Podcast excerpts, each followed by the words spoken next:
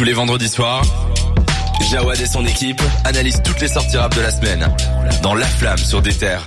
On arrive tout doucement à 21h, quelle heure est-il Moins 10. On va faire notre premier retour de la semaine. Ouais. Et ce retour sera sur Offset, qui a sorti un album qui s'appelle Set It Off. Je vous propose, pour ceux qui ne connaissent pas du fond de la classe, qui ne connaissent pas Offset, euh, chelou, euh, vous connaissez pas Offset, on va écouter un, un extrait, et puis Cédric va nous en parler. 500 horses with a stick on the seat. Fuck that nigga, he'll fold when it's heat. Go against the cold for the dough, boy, you weak. Go against the grain, man, you know a nigga lame. Cartier frames, I can see a nigga brain. Cartier bracelet, matching with the chain. Dirt up on my name, and you niggas should be shamed. Knock off a boost when I'm throwing up game. Diamonds fruit loose on this watching this plane. My dog got the juice and no smoking propane. I'm gunning, I'm run to the money, Hussein. Donc Offset, qui a fait ce, ce titre, ce Ouais. titre qui s'appelle Jealousy, en featuring avec Cardi B. Comme tu l'as dit, Offset qui revient avec Sell It Off en 2023, 4 ans après Fall Out 4, donc son premier euh, et unique album jusque-là, en solo. Mhm. Euh, et puis ce- celui-là, il sortait même deux ans après Wheel of Running avec euh, notre ami Metro Boomin. Donc ouais, Offset est assez rare. Euh, c'est quand même, pour moi, c'est un argument positif pour cet album. Je vais vous expliquer pourquoi. C'est que l'album est ultra répétitif et finalement, après quatre ans d'attente, ça va. On, on, l'aperçoit pas trop en featuring, donc ça se digère mieux, ça se tolère mieux. C'est plutôt ça le mot. Ça se tolère mieux qu'un un gars qui sort un album euh, tous les tous les ans en, en genre de tracklist parce que c'est très long. Il y a 21 titres pour une heure et franchement c'est super long. Les featuring, bah c'est des featuring euh, assez vus et revus dans le monde offset, c'est-à-dire euh, Young Nuddy, euh, Cardi B forcément qui apparaît plusieurs fois, Future, Don Toliver et après il y a quelques artistes intéressants, Mango Fu, Lato. Donc euh, il y a quand même quelques featuring intéressants, Chloé aussi que j'ai pas cité, mais euh, c'est vrai que euh, trop prévisible. Tout ce qu'il fait là-dedans, c'est prévisible, c'est vu, revu. Par contre, production excellente, je trouve. Je trouve qu'il il a été très bien accompagné. Et c'est rare que je dise ça parce que je trouve que d'habitude la trappe tourne en rond. Ouais. Et là, il y a par exemple Southside qui a fait, je crois qu'il a fait la production de euh, bah, de l'intro on the River. Je crois que c'est lui qui l'a fait. C'est c'est incroyable. Et d'ailleurs, le morceau est trop court et euh, pas assez bien exploité à mon goût. En tout cas, la production n'a pas été assez bien exploitée par Offset. Et euh, donc voilà, pour moi, c'est un point positif, c'est qu'il y a de très bonnes productions. Et euh, ouais, le morceau avec, euh, il y a deux morceaux avec Cardi B, celui que t'as mis, euh, il y a un beat switch, euh, on dirait qu'ils sont même pas fait ensemble alors qu'ils sont en couple, c'est très bizarre. Euh, L'autre morceau c'est Freaky qui est un peu euh, clout, euh, donc le premier banger qui est sorti il y a 4 ans, on dirait qu'il y a un clout euh, du pauvre. Il n'y a Ouais, pas le même ça. effet, ça fonctionne pas, c'est c'est pas entêtant, c'est ça va pas devenir un hit c'est sûr. D'ailleurs, euh, je pense que cet album est passé assez inaperçu.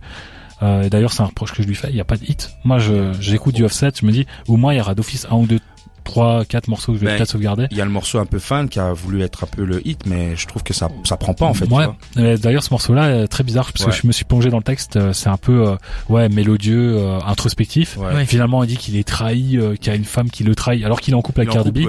il est père de famille. Franchement, euh, il parle des autres femmes, il parle des haineux. Dans tout l'album, il parle que des. Euh, J'ai eu l'impression que ce morceau fan, c'était écrit par Drake et que Drake le nez, il dit tiens frère, parce que vraiment les, les thématiques on dirait du Drake, ça m'aurait pas choqué Alors si c'est c'était pourri Drake. alors. Hein. Ouais, ça m'aurait pas choqué si c'était du Drake qui avait écrit ce, Ouais. ce morceau fan, mais là, c'est un père de famille de, de cinq enfants maintenant, parce qu'avant c'était Fall of Four, maintenant il en a cinq avec, euh, il a Ouais. le cinquième avec Cardi B. Ouais, c'est un daron, euh, qui rappe euh, comme, euh, ouais, un, un vingtenaire et euh, c'est pas spécialement réussi. Donc au niveau du texte, c'est pas intéressant, même si euh, les, les trois, quatre derniers morceaux sont un peu euh, introspectifs.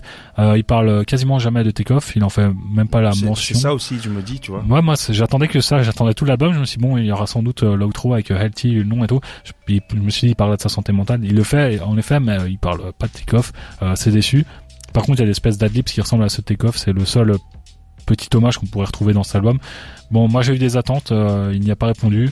Il y a quand même quelques morceaux que j'ai sauvegardés. euh, pour, euh, il y a l'enchaînement Don't You Lie, I'm Ouais. On que je trouve vraiment très Pareil, bon. pareil. Mais ouais, c'est c'est maigre hein, sur euh, une heure d'écoute, euh, deux morceaux, trois, quatre, allez, on va dire quatre, je vais grossir le trait. Quatre morceaux que je sauvegarde sur 21, c'est assez peu. Euh, je pense que c'est un album qui est bon pour les gens qui ne connaissent pas Offset, qui ont envie de le découvrir. Mais ceux qui le connaissent vont sans doute retourner sur euh, Fall of Four, qui était euh, sans doute bien meilleur, euh, ou bien même euh, dans Warning. les albums de, de des Migos, quoi. Parce que voilà, Ouais. Euh, je trouve que pour quatre ans d'attente, ça justifie pas. On, on retrouve Offset comme on l'avait laissé. On nous dirait qu'il n'y a pas vraiment d'évolution. Euh, voilà, je trouve qu'il choisit bien ses productions, mais c'est à peu près tout. Si c'est lui qui les choisit, hein, encore une fois. Enfin, j'ai l'impression que c'est un album qui est assez quadrillé par Ouais. euh, par un label, par un entourage, Et par aussi, un... ils savent que ça va être relié par les streamers, dont euh, Oui, Senat, tu vois, qui va, qui va un peu, voilà, hype le truc, tu vois. On l'a vu euh, pour le lancement du projet, il était là-bas. tu Live vois, ça- 24 heures. euh, Voilà, il y a aussi 24 heures en prison que j'ai vu. Oui. Ben, bah, ça hype quoi. Ils, ils savent que voilà, ça va tourner et que ça va un peu buzzer. Bah, ça hype combien de temps? Parce que là, il ça. est sorti il y a quoi? Il y a une semaine, deux semaines, deux semaines, je crois. Ouais. Et même le morceau qui devrait être un peu le hit, c'est un peu le, le morceau, c'est le titre, c'est euh, Hop Out euh, the Van. Excuse-moi mon anglais de merde. ouais, là. c'est ça.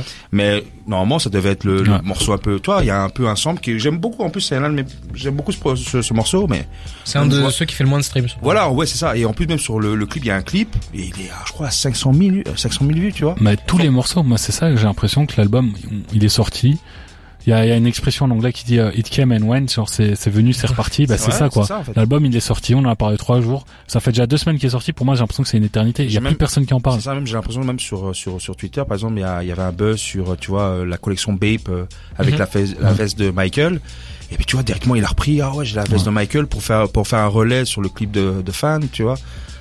C'est un peu Mhm. triste, tu vois. C'est Et vrai. et t'as tout dit en fait, c'est Ah, c'est triste, mais globalement, euh, tous les membres de Migos, bon, Offset, euh, Ah ouais, non, voilà, on en a beaucoup parlé la- l'année dernière au moment de son décès.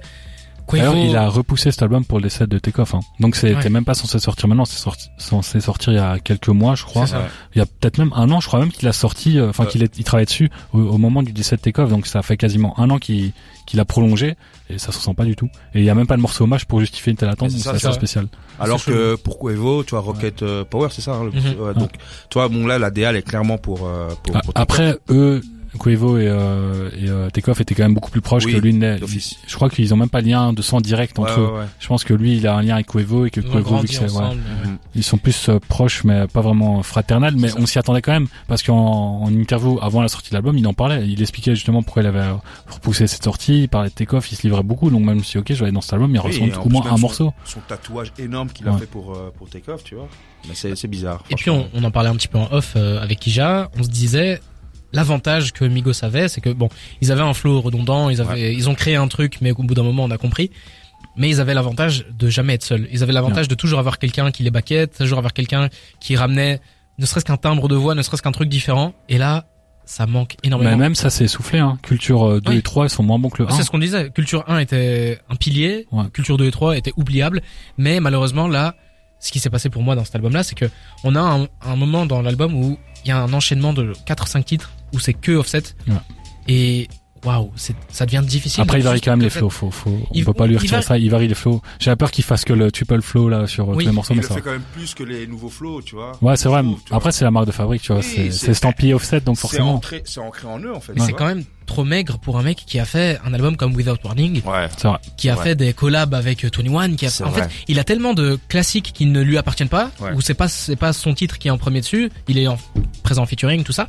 On se dit, mais, Putain. allez, sors ton classique, sors-nous ton, Je repense encore à son couplet sur Ghostface Killer. son- oh, là. Ouais. Incroyable.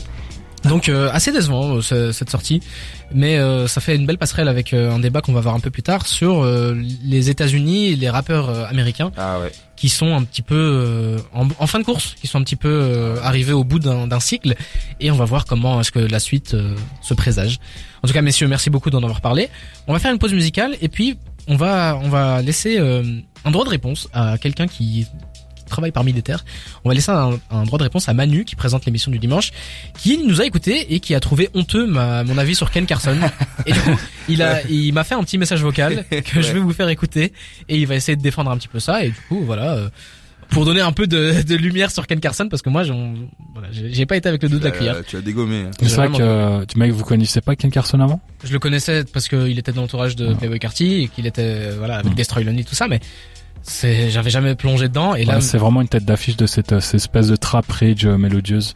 maintenant que j'ai plongé dedans, bah ça m'a déçu. Mais je vais laisser quelqu'un qui a aimé en parler. On va faire une pause. On va écouter Cléopâtre de Maïro et Jean Jass et on revient juste après. Donc pour laisser un droit de réponse et on enchaînera avec l'émission jusqu'au 22h dans la flamme sur des terres.